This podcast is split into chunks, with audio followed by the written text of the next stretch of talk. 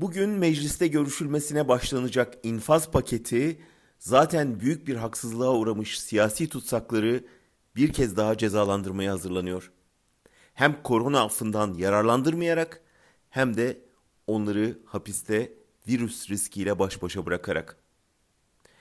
AKP ile ortağı MHP'nin infaz paketi kimleri affediyor?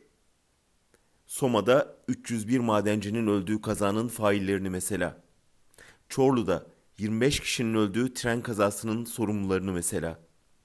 Süleymancıların Aladağ öğrenci yurdunda 10 öğrencinin yanarak can vermesine yol açanları mesela.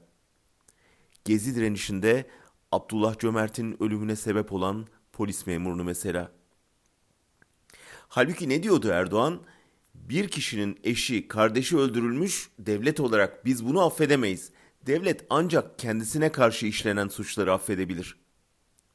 Oysa yapılan bu şer'i hukuk görüşünün tam tersi. Devlet bizlerin eşini, kardeşini öldürenleri hapisten kaçırırken kendisine karşı suç işlediğini iddia ettiklerine çifte kilit vuruyor. Kim onlar? Gerçeği araştıran gazeteciler, barış yanlısı siyasetçiler, eline silah almadığı gibi silaha karşı hep karşı durmuş insan hakları savunucuları, iktidarı eleştiren yazarlar, yaygın tanımıyla düşünce suçluları. Yani hükümet kendinden önceki baskı iktidarları gibi kalemi silahtan daha tehlikeli görüyor. Dahası var.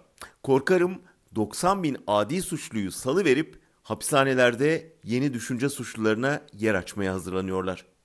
Çünkü yasa kamu düzenine zarar verme gibi muğlak başlıklardaki suçlarda ceza artırımı öngörüyor. Denetimli serbestlik kriterlerini değiştiriyor. Cezaevlerine muhalif yayın organlarının girmesini engelliyor.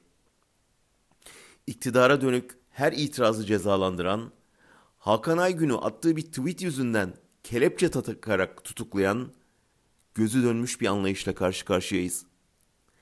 İnfazdaki bu açık ayrımcılık yarın isyanlara, kayıplara yol açarsa meclis birinci dereceden sorumlu olacaktır.